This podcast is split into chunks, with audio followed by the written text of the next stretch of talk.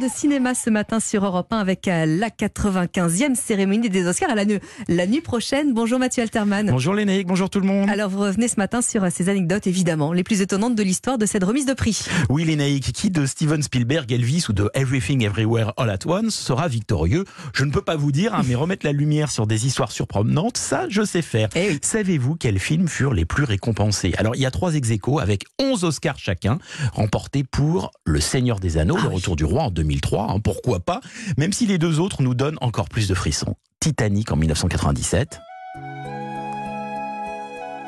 Là on pleure. Tout de suite. Et Bénur en 1959. Là, on frissonne. hein. là on a Là, peur. on frissonne, on a peur. Maintenant, plus difficile avec les stars les plus récompensées, loin devant tout le monde, avec 26 statuettes accumulées. C'est, c'est. C'est Walt Disney, bien évidemment. Alors, chez les actrices, c'est Katharine Hepburn qui bat tout le monde avec Ah oui. 4 Oscars. Chez les acteurs, c'est Daniel Day-Lewis avec 3 récompenses. Quant au réalisateur, il s'agit de John Ford avec 4 prix. Et j'imagine qu'il y a eu aussi euh, des jamais récompensés à notre plus grande surprise. hein. Et non des moindres, hein, Johnny Depp, Tom Cruise Ah ou oui. Glenn Close sont toujours repartis bredouille malgré plusieurs nominations. Alors quant aux géniaux réalisateurs Alfred Hitchcock et Stanley Kubrick, tout pareil, ils n'ont jamais rien reçu, ce qui est quand même Dingue, dingue. hein. Mais j'avoue que je préfère un cas à part, celles et ceux qui refusent la récompense ou s'en moquent éperdument. Le plus célèbre est celui-ci.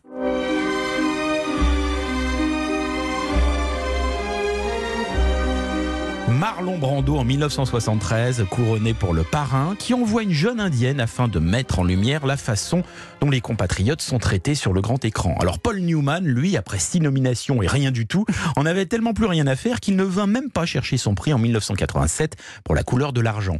Eminem, le rappeur, ne pensait tellement pas gagner pour l'Oscar de la meilleure chanson qu'il a préféré rester dormir chez lui. C'est bête, il fut récompensé et récupéra la statuette 17 ans plus tard. Oh. Pas de pronostic, hein, on va pas s'aventurer Mathieu pour ce soir. Mais vous avez pris connaissance de quelques règles à respecter. hein. Oui, et d'après mes sources, il ne faut surtout pas plaisanter avec ces choses, comme exemple l'interdiction absolue de manger quoi que ce soit dans la salle. hein. celui qui a des cacahuètes pour Meryl Streep est prié de le lui donner avant de pénétrer dans le théâtre. Autre règle immuable, chaque discours ne doit pas être plus long que 45 secondes, et de toute façon, l'orchestre se mettra à jouer pour couper les bavards. Enfin, dernière chose prévue pour chaque cérémonie, l'écriture de blagues à réciter en cas d'accident type mauvais lauréat appelé, sur scène ou bien encore talon aiguille qui se casse soudainement.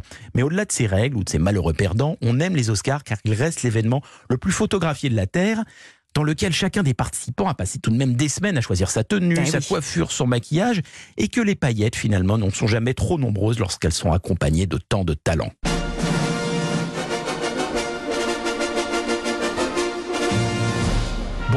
Dimanche Bon dimanche et pas de gifle hein, non plus. C'était l'année dernière, ça, Non. aux Oscars évidemment. Tous les 10 ans, Tous les simplement. 10 ans. Mathieu, je vous garde deux minutes parce que vous êtes notre puits de science. Je suis certaine qu'une petite part de vous aime les Who. Ça tombe bien, on les écoute ce matin sur Europe 1. Les Who, Who are you? Juste avant les infos.